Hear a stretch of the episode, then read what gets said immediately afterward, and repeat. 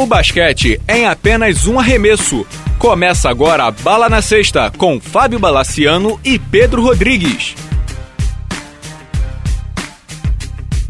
Amigos do Bala na Sexta, tudo bem? Começando mais uma edição do podcast, podcast em ritmo olímpico. Pedro Rodrigues, preparado para a maratona? Preparadíssimo, Bala. No quintal de casa dessa vez, hein? Nada mal, hein? É, nada mal, nós vamos saber só depois do dia 21 de agosto, na verdade, depois da Paralimpíada, vamos saber se foi nada mal ou nada bem essa Olimpíada para o Brasil, enquanto nação, já diria o filósofo. E temos um convidado, Luiz Araújo, do Triple Double, certamente um dos melhores jornalistas que cobrem basquete por aqui. Uma honra tê-lo por aqui, viu, Luiz? Obrigado pela presença. Porra, Bala, a honra é minha Sempre uma alegria participar desse bate-papo aqui com vocês. E agradeço o convite já. Isso aí, a ideia do programa de hoje é a gente fazer um apanhado das duas chaves olímpicas. A gente vai fazer um programa especial só sobre seleção brasileira antes da, de começar exatamente os jogos, mas hoje a gente vai falar um pouco de cada grupo, do que, que cada um pode trazer de surpresa, do que, que cada um pode trazer de destaque individual. Vamos começar com a chave masculina. A chave masculina tem no grupo A França, Estados Unidos, Venezuela, Sérvia, China e Austrália. E no grupo B, Brasil, Argentina, Espanha, Lituânia, Croácia e Nigéria. Vamos pelo lado brasileiro, que é o grupo B primeiro. Pedro Rodrigues, é o grupo da morte, né? Eu vou te dizer uma coisa: não existe grupo da morte, né? Os dois grupos são muito fortes, cara. Você pode fazer uma comparaçãozinha da, da Nigéria com a China, mas, cara, os dois grupos são muito difíceis, extremamente difíceis. E o Brasil, cara, só pedreira pelo caminho, né? Eu não vejo nenhuma partida aí que, talvez com a Nigéria, que possa ser um pouquinho mais tranquilo, mas tirando isso é só pedreira, né? É, só pedreira. Ô Luiz, tem muita gente falando da Nigéria. Nessa segunda-feira eu não vi o jogo, acho que não sei nem se foi exibido, mas eu vi as estatísticas e vi lá, gente, nessa segunda-feira, dia 18 de julho.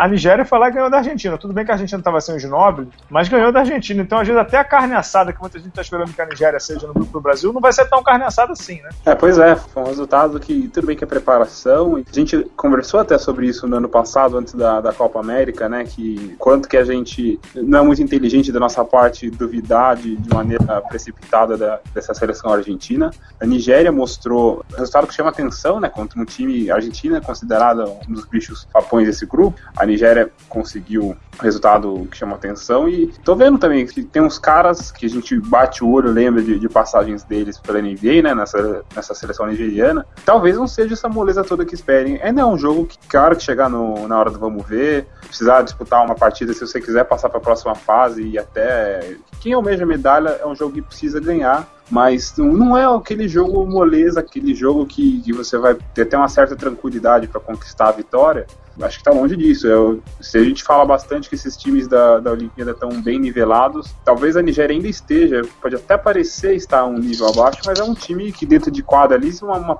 uma partida mal jogada contra eles pode custar bem caro. Senhores, é, é uma dúvida. Tirando a China, todas as seleções têm pelo menos um NBA, né? Não sei exatamente se a convocação da Nigéria já é a final, mas hoje a convocação da Nigéria, não, pelo que dos caras que jogaram contra a Argentina, não tinha o Amino e também não tinha o Exiles. Não sei se o Luiz tem a confirmação se eles vêm. Então, mas de todo modo, se não for, vai ser só a China e a Nigéria. De resto, todo mundo tem. O Graves assinou com o Brooklyn, então até a Venezuela tem. A Austrália tem aos montes, França também. Acho que é isso aí, né, Luiz? A Nigéria tem o, tem o Amino, né? Não. Eu vi o outro Amino, que eu não sei se é irmão, eu vi o Alad Amino, que joga no Apoel Eilat de Israel, mas eu não vi o Al Farouk Amino, que joga no Portland. No, no, jogo de ontem contra a Argentina, pelo menos, ele não esteve. Não sei se ele vai vir depois, não sei se, exatamente o que está acontecendo ali, não.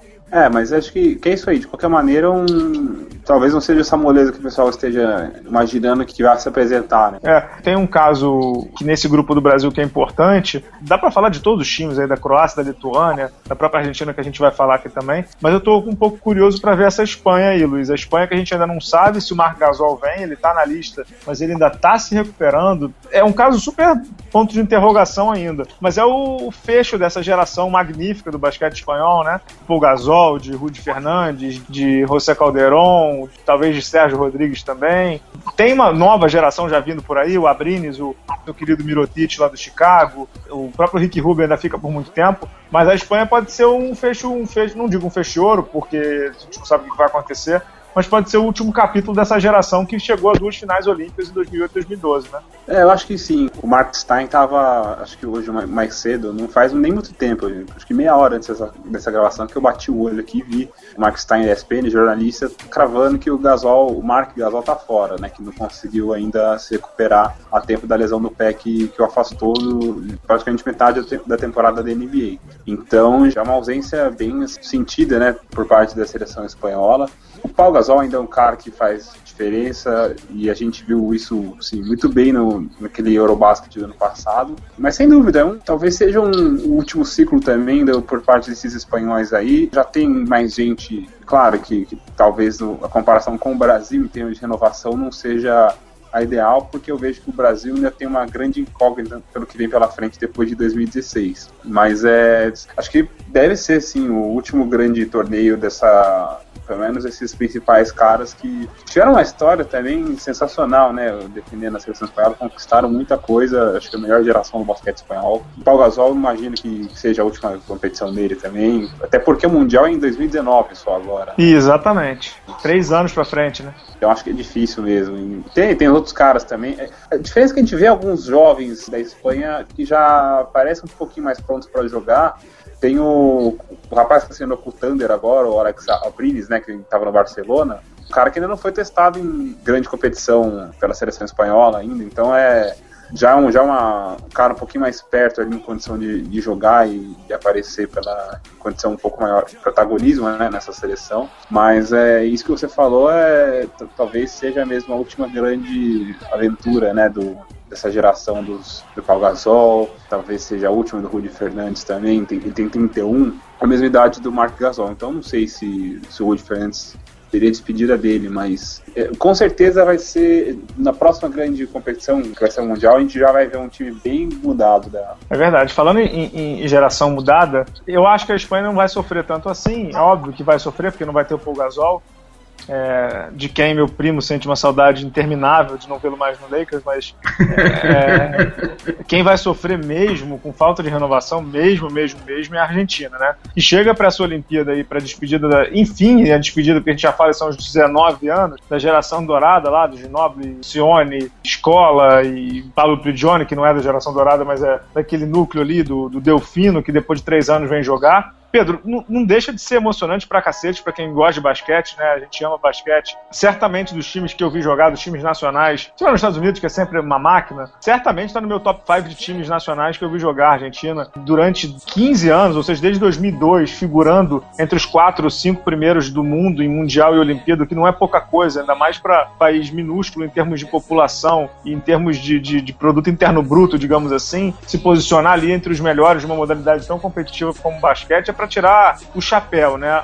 De todo modo, já dá para deixar um alerta aqui. A geração da Argentina depois dessa aí, é óbvio que é muito difícil você manter um patamar de Ginóbili, Escola, Inocione e Oberto e etc, etc, etc. Vai ser duro para eles manterem lá em cima. Agora, que eu sou um cara felizardo de poder vê-lo no dia 13 de agosto de 2016, Brasil e Argentina, um jogo de Olimpíada com Ginóbili Escola, eu acho que todos que estamos aqui devemos nos sentir felizardos de termos essa despedida magnífica de uma geração geração magnífica no nosso país, né, Pedro?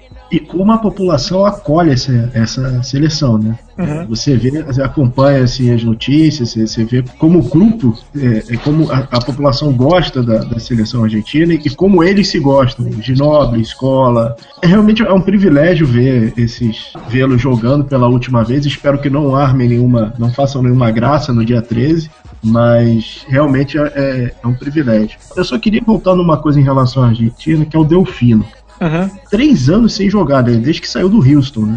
Isso. Ele foi convocado porque, assim, é pra ser o 12 segundo jogador, ele vai entrar. é... Não, é sério, assim, qual foi o racional, como diria o meu, meu chefe, né? É, eu sinceramente, não sei, o Luiz já falar um pouquinho sobre isso também, eu sinceramente não entendi. Eu não consegui entender qual é o critério que o Sérgio Hernandes jogou. Não é nem que ele está há três anos sem jogar na NBA, ele está há três anos sem pisar numa quadra de basquete profissional. Exato, exato. É, assim, é, não é que ele está seis meses vindo de uma recuperação de joelho, ele fez 719 operações, operou agora recentemente com um médico italiano, numa história que, que o. Acho que foi o Olé que contou, saborosíssima, inclusive, de um médico italiano de 78 anos, lá em, ele foi até Bolonha para operar com o cara, coisa de história de louco. Eu não entendo nem pelo lado da experiência, se fosse pelo lado da experiência, eu convocaria o Herman, entendeu? Que tá jogando bem na, na Argentina, já foi campeão pelo São Lourenço uhum. agora. Óbvio que o Sérgio Hernandes entende muito mais de basquete do que a gente. Agora a Argentina precisa de corpos, e corpos jovens, principalmente a bater de frente ali no garrafão. Não é o caso do Herman também. Mas eu, eu não consigo entender qual o motivo da convocação do Delfino. Não sei se o Luiz conseguiu entender.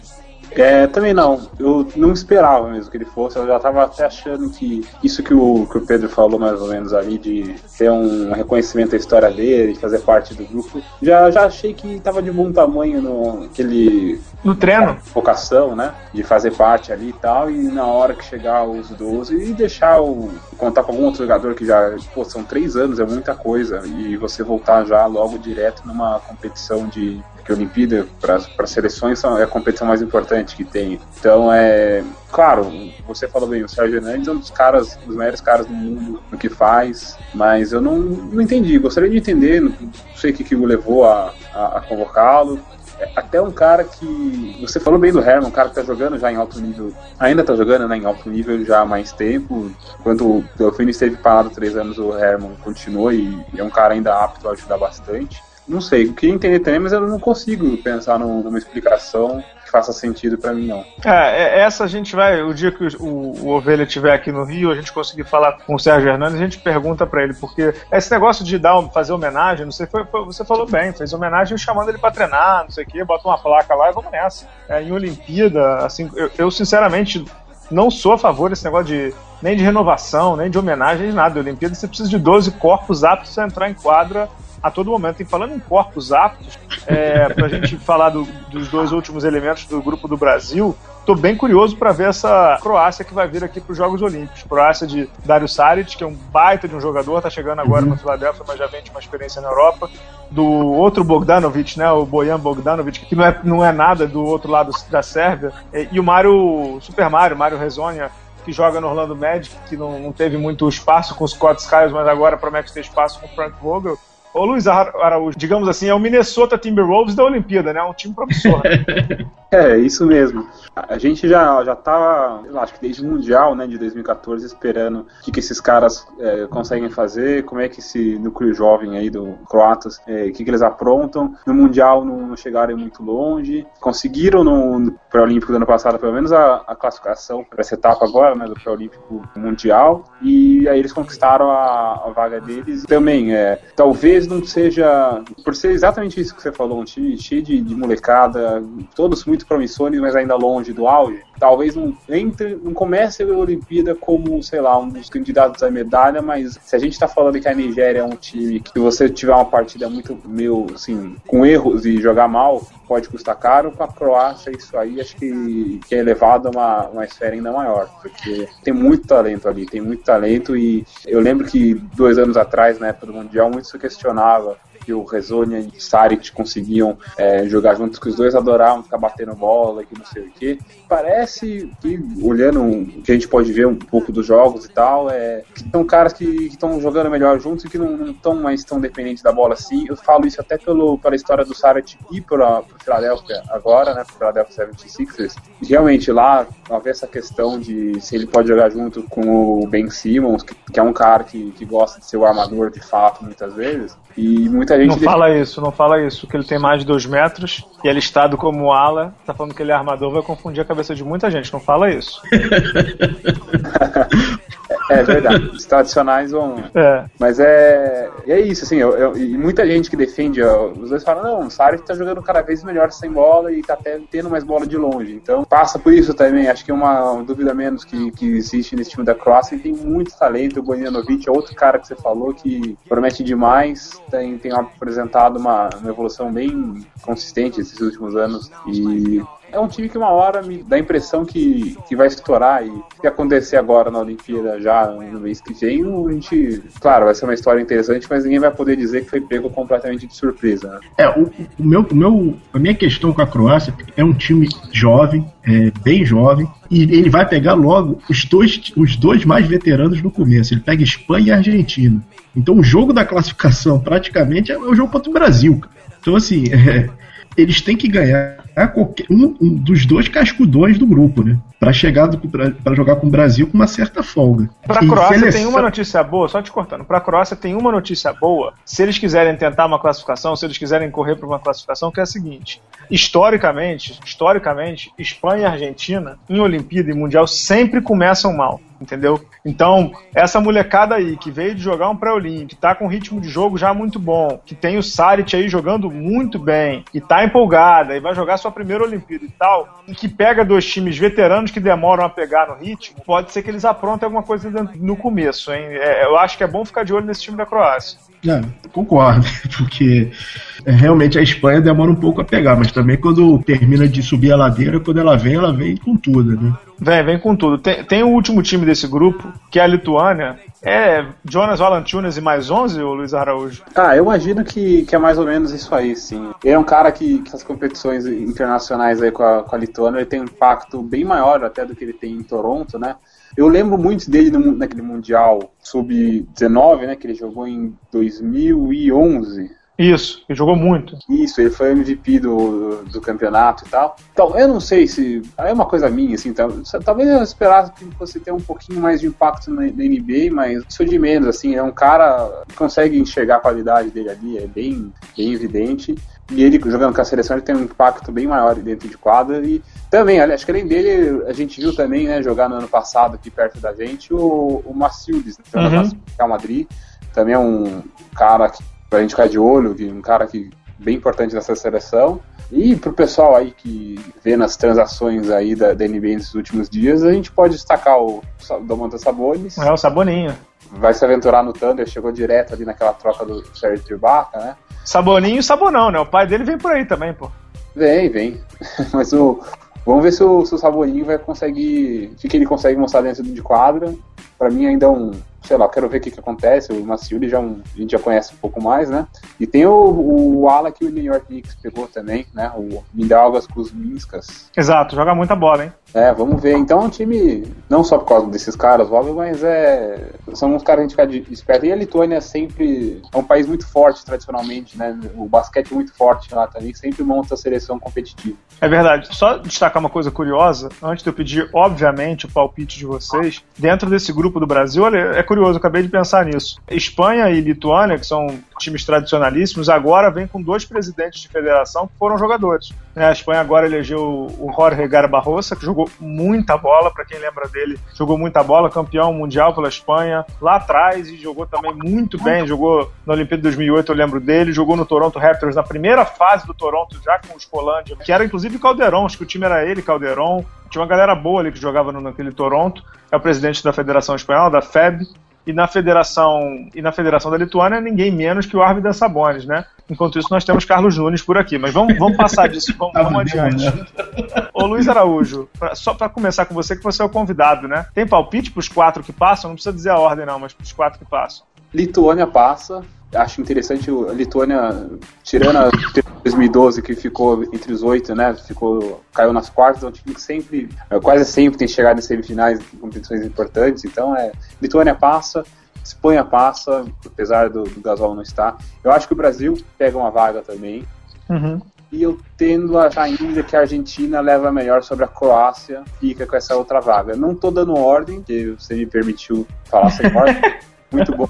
Mas acho que são essas quatro aí. Eu já tinha colocado esse palpite, inclusive no dia. Tinha colocado até no Instagram esse, do, do Bala na Sexta. Esse meu palpite foi há uma semana. Eu tinha colocado exatamente esses quatro aí: Lituânia, Espanha, Brasil e Argentina. Acho que a Croácia acaba rodando, mas eu também não dei a ordem. Pedro Rodrigues quer se arriscar no palpite e na ordem? Primeiro Espanha, segundo Brasil, terceiro Argentina e quatro Croácia. Então Lituânia fica fora. Lituânia é fora. Ousadíssimo, ousadíssimo, mas tudo bem. Palpite, o palpite está registrado aqui. Nosso editor Pedro Amorim vai fazer o corte especial aí. O verdadeiro calor do ano, é. Mário Herzola, vai provar que eu tenho razão.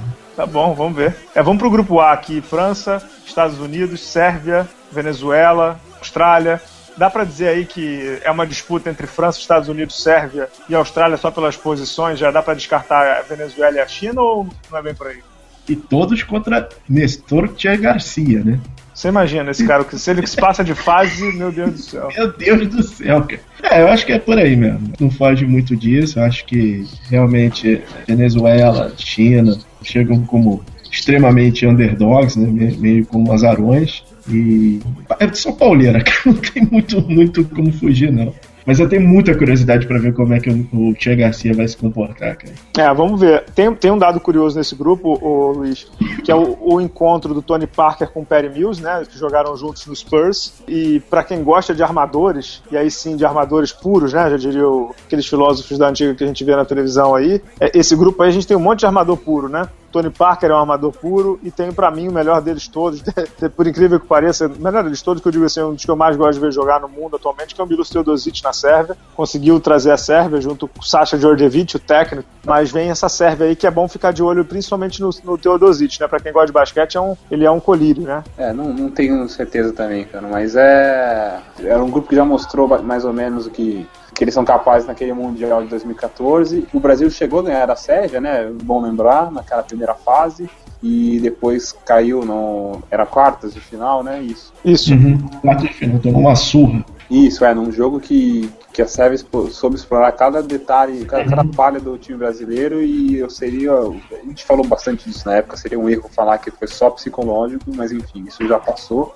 Tem muito cara bom ali e desses caras todos que você falou, tem um cara, tem um outro que eu, que eu gosto muito, que é o Nikola Jokic. Foi ele o MVP, tá? Foi ele. Né? eu tô vendo aqui. É. Tá, então é, então é ele mesmo. Ele é, ele teve uma temporada com o Denver Nuggets muito boa, é, acho que acima do que, muita, do que dava, né, para esperar. Cara que chegou agora na NBA e tal. Mas é, ele faz muita coisa, quadro. Ele é, é, até quem, quem chama meio que projeto de Mark Gasol, né? Que, enfim, é. Foi ele que falou mal do Duran, não? Não, foi o outro, né? Foi outro. O Nursic. Foi o outro, né? No primeiro momento eu sempre confundo esses dois caras aí pelo nome só, mas é.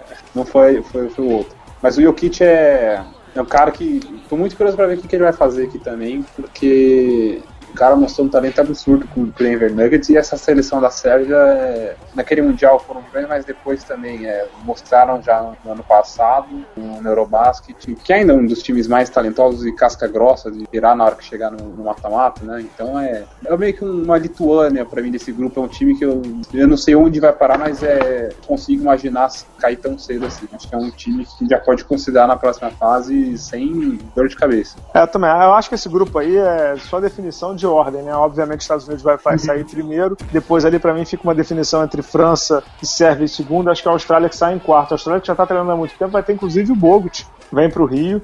Não esperava que ele viesse. O Bogut saiu do Golden State lesionado e tal, mas ele tá vindo. O Pedro Rodrigues, o que esperar dessa seleção americana aí, que vem sem LeBron, vem sem Curry, vem sem meio mundo de gente, sem Lamarcus Aldridge, vem sem Kobe Bryant, por que não dizer, mas vem com o Kevin Durant, né? O Kevin Durant novo jogador do Golden State Warriors, vem com o Draymond Green, vem com o Clay Thompson, vem com o Kyrie Irving, campeão.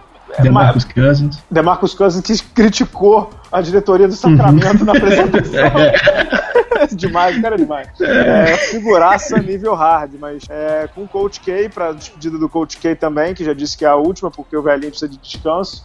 Eu acho que é mais um ouro também. Paul George vem nessa também. Um time massa americano pro Carmelo Anthony se não é o, o, time AAA, é um time classe A, né? E vai ser um time extremamente focado, porque tem Coach K, né? Tem, a, além do Coach K, vai ter o, o, seu, seu substituto junto, né? Que é o Greg Popovich. Vai ser um time é, extremamente focado, eles vão vir para ganhar o ouro. Talvez tenha jogo duro contra a Espanha, contra a França, é, mas assim, eles estão vindo muito fortes. Assim, não é o creme de la creme, mas são jogadores classe A, né, cara? Não tem nenhum ali que não seja fora da curva. É, tem, né? O Harrison Barnes, né? Tava demorando. É, contra... é, jogador de contrato máximo, cara. Pois é. é. Bom, e o DeAndre Jordan também, mas tudo bem, depois a gente é. fala sobre isso. É, ô Pedro, essa seleção do, dos Estados Unidos, por mais, por mais que não tenha aqueles caras todos que a gente já citou aqui, me chamam bastante atenção o aspecto de que, principalmente em jogo FIBA, alguns desses caras aí conseguem fazer milhares de funções, né? Então, pô, o George consegue jogar na posição 4, o Carmelo Anthony também, que inclusive é onde o Coach K coloca ele, o Draymond Green certamente vai fazer um pivô ali. É, se não tem as melhores peças, Coach K na mão, é, as combinações que ele tem na mão são muito impressionantes, né? É, e para ajudar ainda mais os americanos, a regra fibra não tem reca-cheque, né? Então o DeAndre Jordan pode jogar tranquilamente. Né? É, pode jogar tranquilamente, mas vão fazer as faltinhas ali, né? Mano, são só cinco faltinhas, né? É, exatamente. Vamos fazer, a gente sabe que eles vão fazer as faltinhas ali e tal, mas eu acho que o DeAndre Jordan, com, com quem tem DeMarcus Cousins e podendo jogar o Draymond Green ali na posição 5, vai jogar bem pouquinho. Vamos ver o que vai acontecer. E para fechar um pouco desse grupo, a gente já falou da Venezuela que vem com o Néstor Garcia, e vem com o Graves Vasquez também, que é o armador que agora assinou com, assinou com o Brooklyn Nets. O, o Pedro, é, vamos ver o que, que vai arrumar esse time da França aí, que para mim, dos elencos que vão vir, Tony Parker, Rudy Gobert, Florent Pietrus, todo mundo vem aí nessa para mim é o time mais forte, junto com os Estados Unidos, assim, de elenco por elenco, já jogou muito bem no, no pré-olímpico lá da Filipinas, que eles ganharam, inclusive do Canadá, é, que uhum. era um dos favoritos até a vaga não conseguiu. Olho nesse time da França aí, né, Pedro? É, e é um time que não é veterano como o time argentino, não é um time que tem uma geração que está saindo fora como o espanhol, mas é um time provado, né? É um time com rachaduras na armadura, né? É um time cascudão, né? tirando o Tony Parker, cara, é, um, é, uma, é uma geração que ainda vai jogar um tempinho, né? Então, assim, é uma geração que tá meio no auge, né? Não, tá no auge. Acho que tá no é. auge, tá no ponto de chegar a uma final olímpica, né? Eles não conseguiram ainda. Vem o Batum também, claro. Vamos ver se o Batum vai sair na porrada de novo com o Rudy Fernandes, né? Como saiu, saiu em 2012. Mas assim, boto minhas fichas, inclusive, dele saindo em segundo no grupo, na frente até da Sérvia. Tô... Nesse grupo aqui eu consigo dar até as posições: Estados Unidos, França, Sérvia e Austrália. É, é. Quer, quer, dar o teu palpite aí também, falar mais um pouquinho? É, só, só é, França e Espanha novamente estão em rota de colisão, né? Então, estão em rota de colisão, vamos ver aonde eles se pegam, se é que eles se pegam, mas tem tudo para se encontrarem no meio desse caminho aí. Luiz, Luiz tá, tá, tá, nessa aí, tá ouvindo essa discussão sobre França aí? Tô, tô sim. É, eu não sei se vocês falaram do, do Fournier, não vem, né? Não vem, não vem. Não vem por opção também. É, é bom ser um, uma seleção assim, pode se dar esse luxo de ah, não vamos levar o Fournier, não, não queremos, sabe? Traidor. Hã? Traidor. Tem que, tem que queimar em praça pública, não pode. Tem Por que, que traidor? Por que traidor? Tô, tô brincando, porque é a reação de, pô, o cara tem que aceitar, vir pra seleção. Ah, sim, entendi. Não é patriota, aquelas Não é patriota, aquelas patuscadas todas, né? É, mas no, no caso, acho que parece que foi a opção do treinador, né? No... É porque ele não tava, né? Ele não foi no pré-olímpico, na verdade, foi mesmo. Aí do pré-olímpico, da seleção que disputou o pré-olímpico e vai pra Olimpíada, acho que a única mudança foi a entrada do Rudy Gobert. Foi, foi isso mesmo. Foi isso mesmo. Mas é. Vocês falaram aí sobre. É um time muito maduro mesmo. É, acho até que é mais forte que a Sérvia, igual vocês. Concordo tudo que vocês estavam falando, acho que classifica na frente. Pra mim, acho que, sei lá, depois dos Estados Unidos e talvez da Espanha, que, que eu também aprendi a não duvidar desse time espanhol, sei lá, acho que vem forte pra ir pra, pra conquistar uma, uma medalha. Porque, assim, os resultados das grandes competições né, recentes mostram que, que, é um time pronto pra isso. Né? Quer cravar também, ô, ô, Luiz, esse grupo aí? Quero, vamos lá. Eu acho que eu consigo. Eu vou imitar você porque acho que não tem, sabe, como, muito como fugir. Estados Unidos, França, Sérvia. A quarta vaga vai acabar ficando com a Austrália, mas eu acho que, que o jogo Austrália e Venezuela vai ser muito equilibrado e já vai ser uma vitória simbólica pro, pro nosso querido Tia Garcia. É, seria legal se ele ganhasse algum jogo. Se ele passar de fase. Cara. Se ele, se passar, ele passar de fase. Não precisa nem ter segunda fase, dá a medalha de ouro para ele. Porque, pelo amor de Deus, se ele conseguir. Nossa Senhora. Vamos falar um pouquinho de feminino também, antes da gente fechar o programa? Só lembrando, né? Assim como no masculino, feminino, as duas chaves com o mesmo regulamento, né? Seis seleções para cada lado, passam os quatro primeiros. Cruzamento olímpico, quarta de final, semifinal e final. No feminino a gente tem França, Japão, Brasil, Austrália, Bielorrússia e Turquia numa, na chave A, na chave B, Canadá, Espanha, Estados Unidos, Senegal, Sérvia e China se o Brasil não caiu no grupo da morte, não é, digamos assim, poderia ter sido bem pior se, por exemplo, se a Espanha caísse no grupo do Brasil, se o Canadá, se a Sérvia tivesse vindo para o grupo do Brasil no lugar de Bielorrússia e tal. O problema do Brasil nesse grupo aí, a gente depois vai falar um pouco mais sobre seleção brasileira no outro programa, mas o problema do grupo do Brasil, na verdade, é o Brasil, né, Luiz? É, é mais ou menos aquilo que a gente já discutiu recentemente, essas oportunidades, né? A gente, se olhar só para as outras cinco seleções, a gente vê França, né? Austrália, mas o, de resto a gente vê jogos é, ganháveis, né? Digamos assim. Mas para quem, né? Qual que é o real nível dessa seleção brasileira? esse que é, você falou bem, está dentro da seleção brasileira esse, essa resposta aí. Como você falou, assim, são jogos que aparentemente não, não tem nenhum bicho de sete cabeças ali que você fale, nossa, o Brasil já está fora, não tem chance e tal, mas Será que a gente pode, né, cravar hoje o Brasil muito favorito contra alguém? É, o Brasil no Mundial ganhou só do Japão, num jogo que, que a Patrícia precisou fazer 30 pontos, né? Uhum. E, e, é uma seleção que, assim, por tudo que a gente já conversou em outras vezes e tal, é, essa seleção brasileira inspira confiança, o time não inspira confiança. Então, é, será que vai ter força necessária para chegar nesses jogos ganháveis aí e realmente conquistar as vitórias que precisam para passar de fase? Eu até imagino que se passar de fase seria uma grande vitória, acho que tem condição para isso, mas sinceramente não, não, sei se seria minha aposta não. É, eu também acho. Eu, eu tô exatamente como você. Eu acho que passar de fase é possível, mas também é muito possível não uhum. passar e até sem vitórias, entendeu? Eu acho que o jogo contra o Japão ele é o mais ganhável de todos. Jogar contra a Bielorrússia também é ganhável, mas sim, sendo super clichê, é, dá para perder os cinco jogos e dá para e dá para ganhar dois ou três ali também. Ô Pedro, quer falar um pouquinho do feminino? Pode falar das duas chaves também? Alguma coisa que te chama a atenção, é. até no time americano? Acho que em relação ao, ao, ao time, time, a nossa seleção, a única coisa, eu concordo inteiramente com vocês, é um time que não inspira confiança. Não, não dá para você abraçar a seleção, porque, cara, não sei, a gente acompanhou os últimos, os últimos anos da seleção feminina praticamente operar um milagre, né? Mas vamos ver. É, aí eu devolvo a pergunta para vocês em relação ao feminino. Os bichos papões continuam sendo Estados Unidos e Austrália, né? É, sim e não. É, os Estados Unidos, com certeza, os Estados Unidos vai ganhar essa medalha aqui até, digamos que facilmente. E até tem um post no blog essa semana aí que a gente está gravando. Por incrível que pareça, não sei se o Luiz Araújo chegou a prestar atenção nisso. Os Estados Unidos se deu ao luxo de não convocar a Candace Parker e a, e a outra pivô do Sparks, né, do LA Sparks, a Neneka Yogumik, que é uma pivô também cavalona. As duas são top 10 de cestinhas da WNBA essa temporada. E o January Emma, o técnico espetacular, preferiu a Tina Charles, que jogou com ele em Connecticut, e a Britney Griner do Phoenix, que nem tem jogado isso tudo, mas é uma pivô muito grande, tem a questão da enterrada, não sei o que, não sei o que, não sei o que. O time dos Estados Unidos é muito forte, é, é, realmente a primeira força.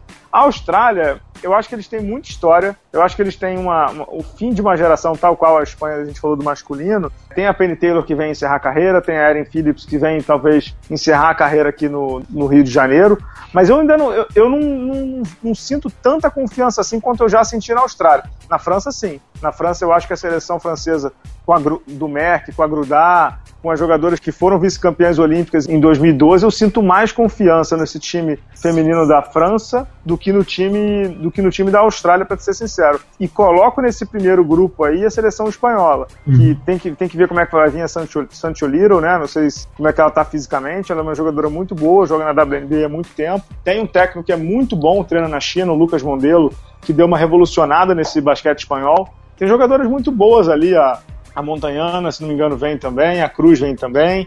É, jogadoras jovens, o time da Espanha que foi vice-campeão mundial, perdendo só dos Estados Unidos em 2010 na República Tcheca, 2000, 2014, perdão, perdeu só dos Estados Unidos na final. É um time muito forte também, é um time que eu colocaria nesse primeiro patamar ali. Estados Unidos muito acima, 755 degraus acima, mas logo depois eu colocaria, colocaria a Espanha e a França junto com a Austrália. Não sei se o Luiz concorda. É, imagino que sim, é, você falou bem da França, né? É curioso, né? Eu, eu lembro muito daquele jogo do Brasil contra a França no Mundial.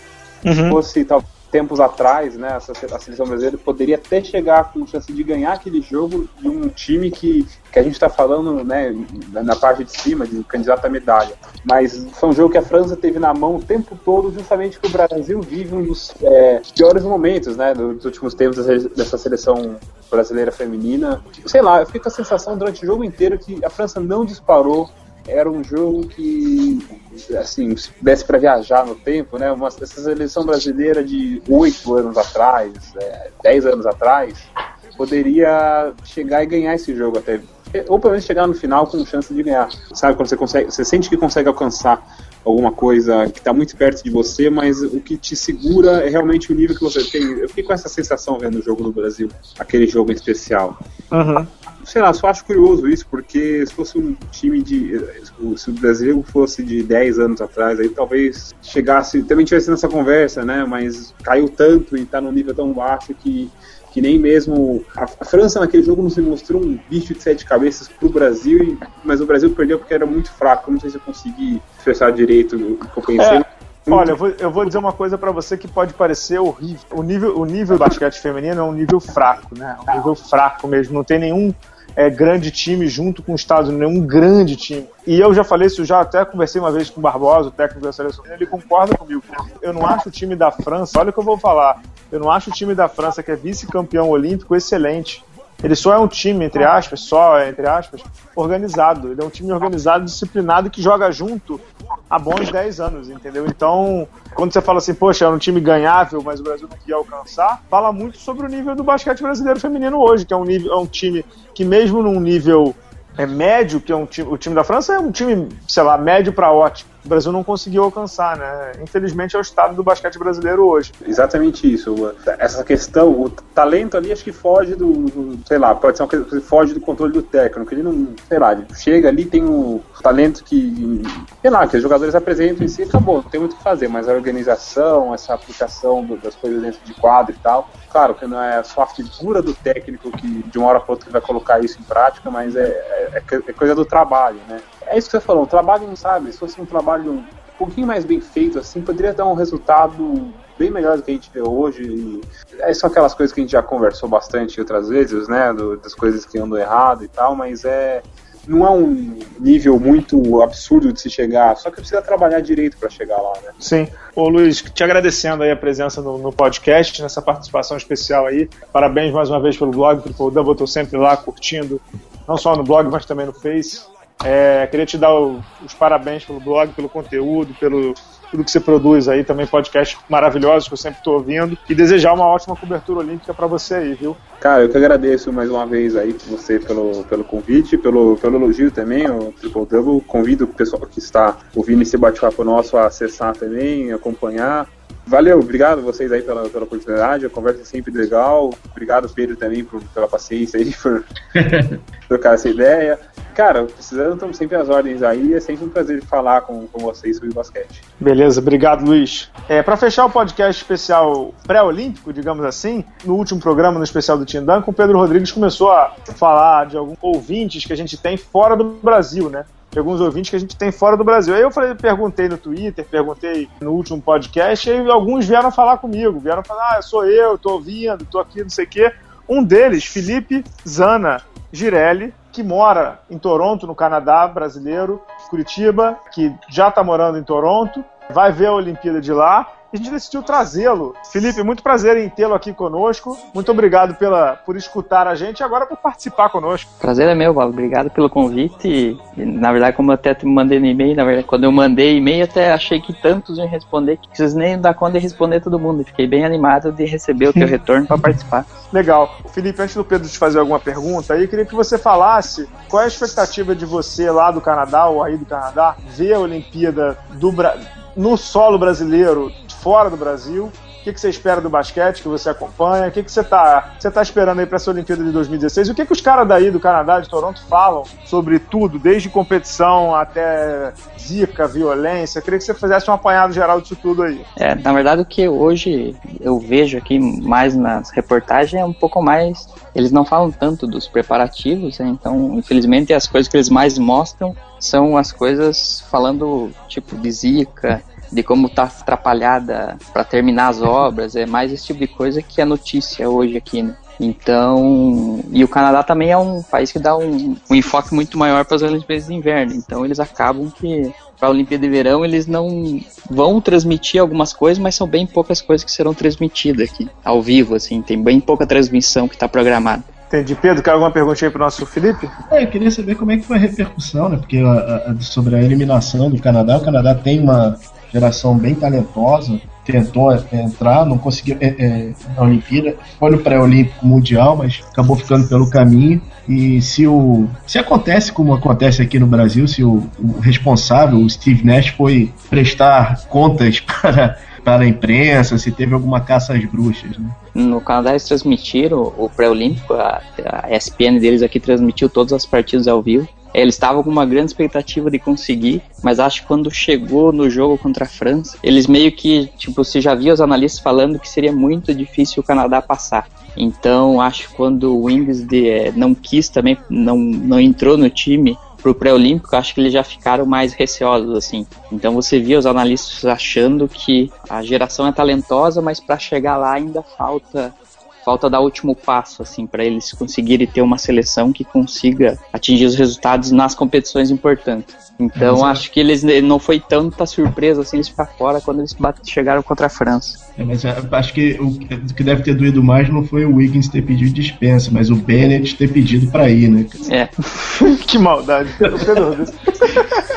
O Pedro o Anthony, o Anthony Bennett que também assinou no, no Brooklyn Nets, né? O Brooklyn Nets está formando uma torre de Babel com o Luiz Escola, Graves Vasquez, o Anthony Bennett, cada figuraça. Ô, ô Felipe, e tua expectativa pro basquete? Acho que você, falou comigo, né, que você, tem, você, tá, você ouve sempre os podcasts aí para tentar se atualizar das notícias e tal. É, o que, que você tá esperando do, do basquete brasileiro especificamente? É. Masculino, é. feminino, medalha, o que, que você espera aí? É, eu acompanho mais o masculino, né, então, só que eu acho com a formação do grupo do Brasil, eu não sei, eu sou um pouco mais pé no chão, assim. Na verdade, eu acho que se conseguir passar em quarto, vai ser algo já algo relevante, assim. Porque eu acho que o Brasil tá no grupo da morte mesmo. É, acho que o tipo, um jogo chave vai ser o jogo contra a Argentina, porque assim, por mais que todo mundo fale que Nigéria é o pior time, acho que se todo mundo da, eles ainda não, não soltaram, né, quem são os 12, mas acho que se eles vierem completo, eles também são um time forte. Tanto que até nos amistosos contra a Argentina, eles estão dando. Ontem teve um amistoso, eles deram bastante trabalho. Ganharam da Argentina, que não estava completo, sem Ginobili ainda. E vão jogar amanhã de novo. Mas acho que o Brasil passa em quarto e passando em quarto, coisa com os Estados Unidos. E, e no meu entender, acho que para na, na, nas partes finais. Né?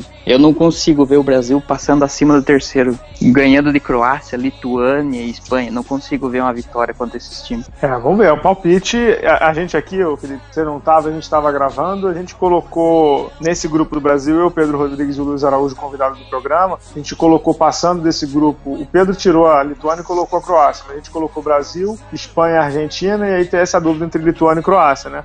Mas a uhum. gente não arriscou posição, não. Que bom que você saiu do muro e arriscou, cara. é, eu acho que o jogo chave é contra a Argentina. Ganhando a Argentina, se passa em terceiro, e daí sim, daí você tem uma, uma sobrevida sabendo quem vai ser o segundo do outro grupo, né? Então, que pode ser França ou Sérvia, acho que depende muito do, do que vai vir. Mas você teria muito mais chance. Agora, passando em quarto, é só para jogar um jogo a mais, né? É, passando em quarto é, na verdade, passando em quarto é o atestado de férias, né? É, exatamente. Só para ter mais um jogo e, e deu. É, é, a minha pergunta é super, super atual né? Vou, vou, me mostrar um cara cool, descolado e tal. Já jogou o Pokémon GO, Felipe? Não, não, não tive esse. Não, ainda não, ainda não baixei ainda. Porque acho que no Canadá, na verdade, nem tá disponível ainda. Por enquanto tá só nos Estados Unidos. Você nem consegue, acho, jogar no Canadá ainda também. É, mas tem um boato que um, o canadense mais famoso foi parar, foi parar no Central Park jogando, né? O Justin Bieber, né? Não, não é essa informação eu não, não vi na televisão. é, tava na capa de um grande portal brasileiro essa ah. semana. Pedro Rodrigues, fecha aí com o nosso Felipe, o, o ouvinte Bala na Sexta convidado de hoje. É, fecha com ele aí uma pergunta pra, sobre o universo canadense, o universo basqueteiro. Ah, eu só queria que você falasse, eu, eu adoro esse nome. Como é que é o apelido, se não me engano, dos da moeda? Os 25 centavos, 25 e, e, um, e um dólar canadense. Tem um nome super engraçado. Como é que é o nome? Cara? É Lone. Lune, né? Lune, isso. é um, um Lune. Yeah. Quanto é isso? É 25 centavos? 25, né? 25 centavos. Compra o que yeah. no, Tim, no Tim Hortons? No Tim Hortons, com 25 você não compra nada, mas com, com um dólar você já compra um café do grande. É, com 25 centavos você compra o passe do Anthony Bennett, né? É. É isso, é isso. Felipe, você quer fazer alguma pergunta, aproveitando que a gente te trouxe aqui, você quer aproveitar fazer alguma pergunta, algum comentário sobre suas audições aí, que você tem achado do, do basquete, quer fazer alguma pergunta pra gente? Aproveite aí. É, o que é o, a, a pergunta um pouco mais é tipo, eu até li o teu, os teus últimos posts sobre a seleção, é tipo, que piada é a preparação da seleção, né? Por que, que não envolver, não fazer um trabalho um pouco pouco maior de divulgação da modalidade. Então, tipo, o que vocês acham sobre isso? Realmente acho lamentável. Acho que a CBB, querida Confederação Brasileira de Basquete, perde uma grande oportunidade de desenvolver a modalidade, de popularizar a modalidade, de trazer a modalidade para perto do povo. Não é uma retórica, um clichê. É, eu gosto sempre de dizer que a, a seleção da Argentina, o apelido da seleção da Argentina, lá na Argentina, é El Alma, né? Ou seja, a alma argentina, que fala muito, toca, toca fundo, né, nos caras lá. É, e aqui no Brasil a gente não tem nenhuma conexão. Felipe, você, você é um brasileiro que, que, que mora no Canadá e tal, mas você deve ter você tem família aqui no Brasil certamente que não acompanha tanto basquete quanto a gente que é parado. Então pergunta para aí para sua mãe, para seu pai, para seu tio, para seu primo, que não acompanha muito, quem assim, pergunta assim, quem é que joga na seleção brasileira de basquete? 90% deles vão te falar em Oscar e Marcel, não tem a menor dúvida disso. Isso fala muito sobre a falta de popularidade do basquete. É, acho que se eu perguntar para meus irmãos que acompanham a NBA, eles não vão saber quem joga na seleção de basquete, porque ninguém, se você não pesquisa em sites, essas coisas, você não, não vê na televisão. E aí, senhores, desculpa interromper, assim, o grande público, a informação que é divulgada para o grande público é, ah, o jogador não aceitou vir para a seleção. Exatamente. Quando o cara divulga alguma coisa é porque o, o jogador não veio. Ou seja, mensagem errada, né? Exato. Faltou conexão na mensagem. Ô, ô, Felipe, muito obrigado pela sua presença. A gente espera que você tenha gostado dessa participação aqui, que você continue nos ouvindo direto de Toronto, no Canadá. Devo uma visita a Toronto, porque tem um padrinho meu de casamento morando que não o visitei até hoje. Quando for, quem sabe, faço uma visita dupla, visito você e visito a ele. Muito obrigado pela presença, viu? Ok, Bala, obrigado. Fica o convite quando estiver por lá e nos próximos anos que for fazer análise do balanço da CBB também, precisar de ajuda, só avisar. Boa. Olha, foi, eu não sabia a profissão do Felipe, mas acho que escolhi o cara certo. Porque Obrigado, aquilo, aquilo, é uma tragédia, aquele balanço é uma tragédia. pois é, é o que o professor Scarpinho fala todos os anos. mas que é, que é, é, daí perto do sul, da tua terra, perto do, da tua terra aí, ele é do sul, né? É da Universidade do Paraná. Uhum. É realmente uma tragédia. Pedro Rodrigues, estamos bem de programa pré-olímpico, muito obrigado. Obrigado à Estação Endora aí do Pedro Amorim, o nosso editor. Pedro Rodrigues, muito obrigado, viu? De nada, bala. Boa Olimpíada. Valeu, pessoal. Até a próxima.